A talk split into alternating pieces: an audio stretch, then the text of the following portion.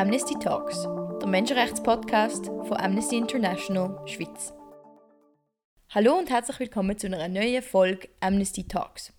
Heute reden wir über den Briefmarathon, wo jedes Jahr international von Amnesty International organisiert wird.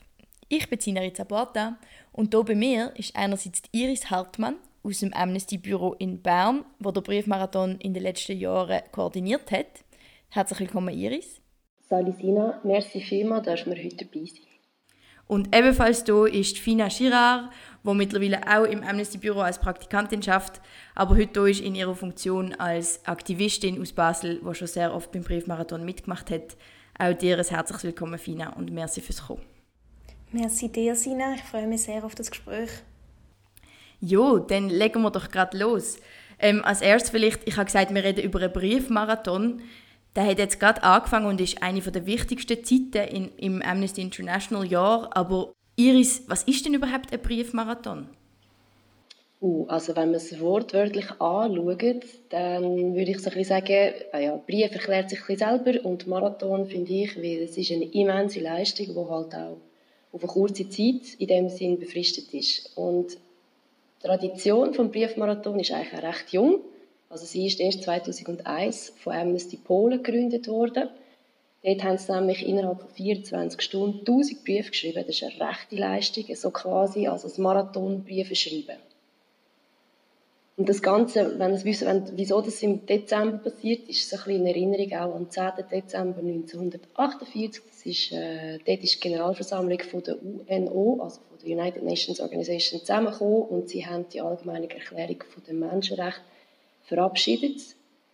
Und es ist ein ganz wichtiger Tag im Jahr für eben die Menschenrechte. Mhm. Und wenn du sagst, Briefe schreiben, was sind denn das für Briefe? Also, ähm, man weiß vielleicht nicht einfach gerade so, für was schreiben wir denn die Briefe überhaupt? Also es sind keine Weihnachtskarten, die wir verschicken, wie man das könnte meinen im Dezember, sondern es geht darum, dass wir uns einsetzen für Leute, die inhaftiert sind, bedroht sind, verfolgt sind auf der ganzen Welt. Also wir setzen uns ein für spezifische Fälle von MenschenrechtsverteidigerInnen ähm, und fordern quasi die Freilassung von diesen Leuten oder eben dann den Schutz von diesen Personen. Okay. Und wieso denn Briefe? Also da würde mich interessieren, was bringt Also wie funktioniert das? Inwiefern kann man mit Briefen überhaupt Leute unterstützen? Iris? Es gibt so, also zuerst mal ist es immer etwas Schönes, wenn man einen Brief bekommt, also auch bei uns persönlich daheim. Es ist eine Nachricht, die man erhaltet. Das heißt, jemand denkt an dich. Das ist normalerweise die positive Message, die man mitbekommt. Äh, wenn man jetzt das ein bisschen anschaut auf den Briefmarathon, dann ist es so, wenn ich jetzt sitze und eben für eine Person, die in Haft ist, in dem Sinn einen Brief schreibe und fordere, dass die freigelassen werden dann ist das ein Brief, der ankommt bei einer Person, also sage ich jetzt mal bei einem Empfänger oder bei der Empfängerin, bei einer Regierung etc., bei einem Machthabenden, der wird wahrscheinlich dann im Altpapier landen, weil es einfach nur ein einziger Brief ist. Wenn aber jetzt Millionen von Menschen Briefe schreiben und die alle bei der gleichen Person eingehen, dann sind das Postsäcke voll mit Briefen, die da ankommen. Und das kannst du einfach nicht ignorieren. Das heißt, die Welt schaut an, an einen spezifischen Punkt. Und du kommst quasi in, in ein Rampenlicht, das wahrscheinlich auch recht unangenehm ist, kommst unter Druck von der Öffentlichkeit und musst handeln. Also in der Hoffnung, wir schreiben die Briefe in der Hoffnung, dass die Leute dann auch handeln. Okay. Und Fina, wie läuft denn das konkret? Also, was muss ich mir da vorstellen? Hocken da auf einmal alle Amnesty-Aktivistinnen und schreiben daheim irgendwie handschriftlich Briefe und dann nachher das eine Briefmarke draufkleben und schicken sie ab? Oder wie ist das, wenn man da konkret mitmacht an so einem Briefmarathon? Der Briefmarathon ist eine mega vielfältige Aktivismusmöglichkeit. Man kann zum Beispiel einen Stand machen als Gruppe auf der Straße und Kerzen und Kuchen verkaufen und die Leute, die vorbeilaufen, dazu animieren, so einen Brief zu unterschreiben. Man kann aber auch ein paar Briefe, es gibt dann so ausgedruckte Vorlagen, wo eigentlich schon der ganze Text steht, weil das ist aber nicht ganz so einfach, so einen Brief zu verfassen an irgendwie einen König oder einen Regierungshaber. Da gibt es ja auch ganz komplizierte Formulierungen, die man machen muss. Das heißt, da gibt es Vorlagen, die kann man ausdrucken und dann muss man eigentlich nur noch unterschreiben und sie Absender anschreiben. Solche Vorlagen kann man eigentlich überall hin mitnehmen und wenn man das wirklich so ein bisschen als Marathon wörtlich nimmt, dann kann das überall geschehen, wenn man wirklich so sich überlegt, ich will jetzt so viele Briefe wie möglich schreiben, ich will so viele Leute wie möglich animieren, so einen Brief zu schreiben, dass es auch wirklich eine Veränderung gibt, dann kann man die Vorlagen mitnehmen an die Schule, für in der Zähnepause seinen Kollegen zu geben, am Arbeitsplatz, im Pausenraum das auflegen, am nächsten Familienfest. Und so kann man als Einzelperson erreichen, ganz viele Briefe zu schreiben, aber eben auch als Gruppe, indem man Stand macht oder sich in einem Kaffee als Gruppe zusammensitzt und eben so auch andere Leute animiert, so einen Brief zu unterschreiben. Ähm, du bist ja Mitglied bei der Jugendgruppe Basel. Kannst du vielleicht kurz sagen, was haben ihr denn letztes Jahr zum Beispiel genau gemacht für den Briefmarathon, wo die Situation noch nicht ganz so verrückt war wie jetzt mit ähm, Corona? Wir setzen uns meistens in eines der grössten Cafés von Basel. Dort äh, stellen wir dann ein Schild auf. Wir haben natürlich vorher auch Besitzer von dem Kaffee gefragt, ob das in Ordnung ist und sind einfach zusammen dort und trinken einen Kaffee. Und ich meine, es ist auch Adventsstimmung, es ist so ein bisschen gemütlich, man hat vielleicht noch ein bisschen Kerzen angezündet und schreibt dann zusammen die Briefe. Und durch, dass das einfach noch speziell aussieht, so eine Gruppe von fünf, sechs, sieben Leuten, die da sitzen und einfach stapelweise Papier da in Gouverne stecken, kommen da eigentlich immer recht viele Leute vorbei und fragen, hey, was macht ihr da? Und wenn man dann erzählt, um was es geht, sind eigentlich alle direkt begeistert und sagen, hey, mega gern. Und kann ich nochmal einen Brief unterschreiben, kann ich sogar noch ein paar von diesen Vorlagen mitnehmen, weil eigentlich wollen wir ja alle irgendwie eine Veränderung machen. Wir wollen alle jemanden unterstützen, der unsere Hilfe braucht. Und es ist wirklich so eine kleine Tat. Es geht zwei Minuten vielleicht. Und das machen eigentlich alle gern. Okay, also man kann sich vorstellen, eine Gruppe von jungen Leuten in einem Kaffee mit haufenweise Briefen. Also das klingt jetzt schon recht analog für die heutige Zeit. Wieso denn genau Briefe und physische Briefe? Wieso nicht irgendwie E-Mails oder Tweets oder Facebook-Posts, Iris? Also es gibt alles, es sind nicht nur Briefe. Ähm, es gibt auch, wie du gesagt hast, Tweets, E-Mails, Petitionen online oder Posts auf den sozialen Medien. Es gibt auch Solidaritätsbotschaften.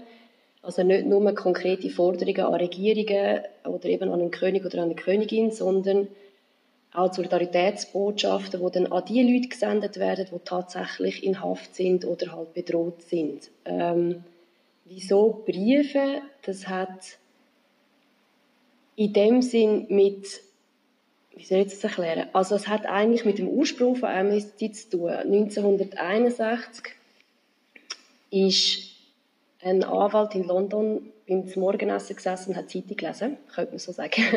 Und hat sich mehr oder weniger dem Tee verschluckt, weil er hat einen Artikel gelesen über zwei junge Männer, die in Portugal, das ist damals noch eine Diktatur gewesen, ähm, auf Freiheit angestoßen haben.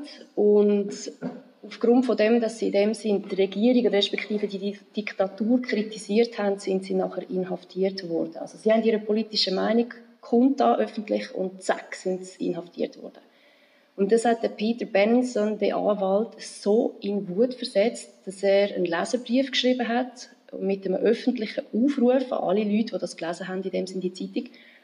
Und er hat gesagt, bitte schreibt Brief an die portugiesische Regierung und fordert, dass die zwei jungen Männer, die unrechtmäßig in Haft sitzen, weil sie eben genau ihre politische Meinung kundtan haben und ihre, ihr Recht auf freie Meinungsäußerung in dem Sinn in Anspruch genommen haben während der Diktatur, fordert, dass die freigelassen werden. Und voilà, das ist so ein bisschen der Ursprung gewesen, äh, vom Briefeschreiben und nachher ist auch Amnesty International gegründet worden und seitdem setzen wir eben uns ein für die sogenannten Gewissensgefangenen. Mhm. Und ähm, vielleicht können Sie kurz ein bisschen erzählen, was hat denn das bis jetzt so bewirkt? Oder ähm, kann, man, kann man sehen, dass wir Erfolg haben mit diesen Briefkampagnen, Iris?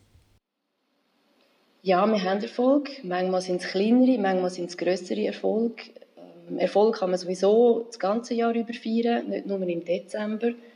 Mir fallen jetzt da gerade drei verschiedene Beispiele ein von der letzten Briefmarathon von den Vorjahr. Und zwar ähm, etwas, was mich persönlich berührt hat, ist das letzte Jahr im Briefmarathon, da hat es eine junge Frau, ein Fall von einer jungen Frau, sie heißt Yasaman Aryani aus dem Iran.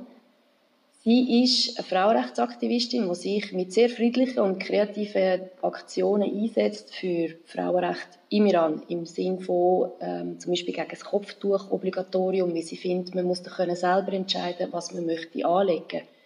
Sie hat in Teheran eine Straßenbahn Blumen verteilt an Frauen am Internationalen Tag der Frauen am 8. März und ist dann aufgrund von dem inhaftiert worden und ist zu 16 Jahren Haft verurteilt worden. Ich finde, das ist unvorstellbar. Und dank dem Briefmarathon und den vielen Briefen, die eingegangen sind, ist ihre Haftstrafe auf fünfeinhalb Jahre reduziert worden. Sie ist noch nicht frei, aber es ist ein Schritt in die richtige Richtung.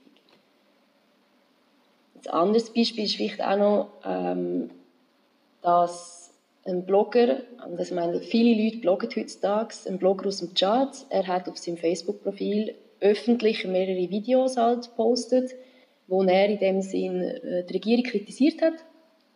Und zusammen mit anderen Leuten ist er dann 2016 inhaftiert worden. 2017 während dem Briefmarathon hat sich die ganze Welt für ihn eingesetzt und er hat eine halbe Million Briefe in dem Sinn, also sind versendet worden. Man muss auch mal die Zahl sich vorstellen. Ähm, es hat auch Solidaritätsaktionen gegeben. Ganz viele Leute haben auf Social Media ihre Fotos gepostet und ähm, am Schluss ist er dann tatsächlich im April 2018 freigekommen. Also das ist zum Beispiel auch ein Erfolgserlebnis. Und als weiteres Beispiel ist zum Beispiel ein aufzeigen, ähm, es kann auch auf einer anderen Ebene noch ein Erfolgserlebnis geben. Und zwar in 2016 ist in Burkina Faso zum Beispiel auch, hat Justizminister konkrete Massnahmen ergriffen, um gegen Zwangsheiraten vorzugehen. Also es kann auch auf dem Niveau zu einem Erfolgserlebnis führen, in dem Gesetze geändert werden. Also es kann sein, dass Briefe sich nicht spezifisch auf eine Person abzielen, sondern auf ein, auf ein gewisses Thema in einem Land. Genau, auf eine Situation, auf ein rechtliches Thema oder eben, genau. Ähm, und Fina, äh, sind dir auch gewisse Fälle in Erinnerung geblieben? Oder wie ist es als Aktivistin, wenn man nachher weiterverfolgen kann, was so eine Briefaktion denn für äh, Nachwirkungen hat? Mir sind sehr viel von diesen Schicksalen sehr nachgegangen. Es ist aber leider so, dass es oft eine rechte Zeit braucht, bis auch wirklich dann passiert. Das heißt, Briefe, die man vielleicht 2016 geschrieben hat, die haben jetzt langsam Wirkung. Von dem her sind jetzt keine Fälle von Briefen, die ich jetzt groß geschrieben habe, dass dort schon mega viel passiert ist. Da muss man auch geduldig sein. Aber es ist natürlich trotzdem eine riesige Motivation, wenn man sieht, dass vor sechs, sieben Jahren Leute Briefe geschrieben haben und heute kommt jemand frei und heute hat es eine Veränderung gegeben, dann weiß man auch, das, das gibt einem dann auch Motivation, zum jetzt Briefe zu schreiben, weil vielleicht sieht man den Erfolg nicht morgen, aber er wird kommen. Man sieht, dass es wirkt und dass man das nicht einfach für nichts macht und man freut sich dann natürlich auch extrem für diese Fälle und, und weiß, dass das, was man macht, Sinn hat und dass das vielleicht erst in fünf, sechs Jahren passieren wird, aber es wird sich etwas verändern und die Hoffnung tut einem dann zu mehr Briefe schreiben wieder motivieren. Was ich aber auch eine sehr schöne Erzählung finde, die ich kenne von einer Lokalgruppe in Basel, ist, man schreibt nicht nur Briefe an Regierungen, man schreibt teilweise auch Briefe an die Betroffenen selber, um sie zu motivieren, damit sie auch wissen, hey, da sind Tausende von Menschen, die an mich denken, die an mich glauben, die hinter mir stehen. Und bei einer Gruppe, die ich kenne, hat sich aus so einem Brief dann auch ein persönlicher Briefwechsel ergeben. Und das ist natürlich etwas, was sehr berührend ist und wo man wirklich merkt, dass eben so ein Brief ist etwas Besonderes. Das ist nicht etwas, was man einfach so kriegt. Und wenn plötzlich tausende fremde Menschen dir schreiben, hey, wir stehen hinter dir, das kann auch die Moral aufrechterhalten und einen Menschen zu motivieren, weiterzukämpfen für diese Sache. Okay, also du sagst, es sind auch äh, persönliche Beziehungen mit so Leuten nachher entstanden zum Teil. Ähm, aber was sind denn das überhaupt für Leute? Also du, Iris, hast vorher gesagt, es geht um Gewissensgefangene. Ähm, was ist denn so, so ein Gewissensgefangene oder Gefangene? Uh, also ich versuche das einfach zu erklären. Es umfasst nämlich recht viel. Ähm, allgemein Amnesty International oder einfach auch die Leute, die sich engagieren für die Menschenrechte während einem Briefmarathon. Wir unterstützen die Menschen, weil sie sind, wie sie sind oder wie sie lieben, wer das sie lieben, ähm, auch wie sie sich einsetzen für bessere Rechte für Rechte von anderen, wie sie es wagen, öffentlich zu kritisieren und laut auszusprechen oder zu dokumentieren, was andere sich vielleicht nicht getrauen zu machen. Es handelt sich also um mutige Menschen, die aufgrund von ihrer politischen, religiösen oder eben auch manchmal von ihrer Gewissenseinstellung, ähm, manchmal auch wegen ihrer ethnischen Herkunft, ihrem Geschlecht, äh, der Hautfarbe, der Sprache, wegen ihrer nationalen oder sozialen Herkunft, ihrer sexuellen Orientierung oder ihrem sonstigen Status inhaftiert werden, ähm, auch wenn sie weder Gewalt angewendet haben, noch die befürworten. Also es geht darum, dass sich die Leute friedlich einsetzen. Und darum verstoßen sie teilweise gegen Gesetze, die in den jeweiligen Ländern ähm, herrschen. Das sind vielleicht Gesetze, die auch nicht alle Menschenrechte respektieren. Oder aus einem anderen Grund, ganz ehrlich gesagt, vielleicht weil ihre Aktionen und Aussagen den Machthabenden einfach auch sauer aufstoßen, ehrlich gesagt, und die ein Interesse haben daran, dass die Leute zum Schweigen gebracht werden oder eben sogar noch einen Schritt weitergehen und die einfach verschwinden lassen. Mhm. Ähm, und da könnte man ja sagen, also es klingt jetzt so, da gibt es ja sicher sehr viele Leute, die solchen Aktivismus betreiben und ähm, das habe ich jetzt noch nicht erwähnt, aber so ein Briefmarathon, das sind ja immer äh, eine begrenzte Anzahl Fälle und in der Schweiz sind es dieses Jahr fünf Fälle. Und da kann man vielleicht fragen, wieso in Anführungsstrich nur wenige Fälle und wieso in Anführungsstrich nur im Dezember, Iris? Das ist, das ist eine Herausforderung, ehrlich gesagt. Es sind wir, wir, unterstützen ja das ganze Jahr durch so Fälle von MenschenrechtsverteidigerInnen auf der ganzen Welt. Und jetzt, wieso machen wir das im Dezember? Eben erstens mal ist es in, in dem Sinn an den Internationalen Tag der Menschenrechte anknüpft, an das Datum vom 10. Dezember. Und wie es der Name Briefmarathon schon sagt, es ist eine Phase, wo wirklich in also konzentriert weltweit Millionen von Menschen die Nachrichten verschicken. Und wenn das dann auch gesammelt innerhalb von so einer kurzen Zeit bei den Adressaten ankommt, dann hat das eben Wirkung.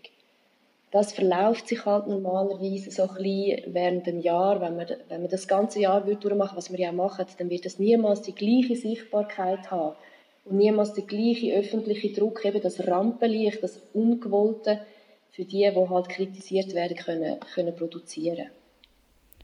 Okay, und wenn man jetzt daheim sitzt und die Podcast-Episode am Losen ist, wie kann man denn selber aktiv werden und auch dazu beitragen, dass eben das Rampenlicht entsteht? Also, Fina, kannst du kurz erklären, wie man denn selber kann mitmachen bei so einem Briefmarathon?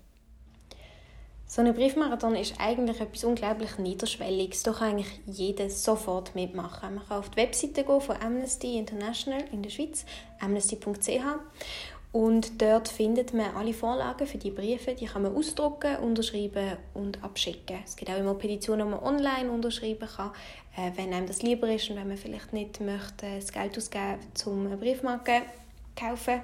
Wenn man jetzt aber eine größere Aktion organisieren möchte und vielleicht ein bisschen mehr Leute möchte dazu motivieren, so Briefe zu schreiben, das ist im Moment ein bisschen schwierig, ja, aber auch da kann man kreativ sein. In meinem Freundeskreis haben wir uns jetzt dazu entschieden, äh, virtuelles Zvieri zu machen, so ein bisschen weihnachtlich mit Schöckeli und einem Tee. Und wir haben alle unsere Briefe ausgedruckt daheim und die zusammen dann schreiben, dass man trotzdem so ein bisschen das gemeinschaftliche Gefühl hat in diesen speziellen Zeiten. Das kann man natürlich auch organisieren mit seinen Freunden. Man kann auch über Mail kann man seinen Verwandten die Briefvorlagen schicken und sie dazu aufrufen, die selber zu unterschreiben. Also da gibt es ganz viele Möglichkeiten, auch in diesen speziellen Zeiten im Moment. Mhm. Vielleicht kann ich da noch ein bisschen ergänzen. Ich habe es persönlich so gemacht, dass ich über WhatsApp all meinen Freunden das geschickt habe, also Freunde und Freundinnen das geschickt habe und gleichzeitig auch auf meinem Facebook-Profil zum Beispiel einen Post gemacht habe, wo man dann direkt draufklicken kann und man kommt auf die Petitionen. Und es kostet, wie die Fina gesagt hat, es kostet uns nichts. Es kostet uns zwei Minuten, um das zu machen und es kann am anderen Ende vielleicht das Leben retten.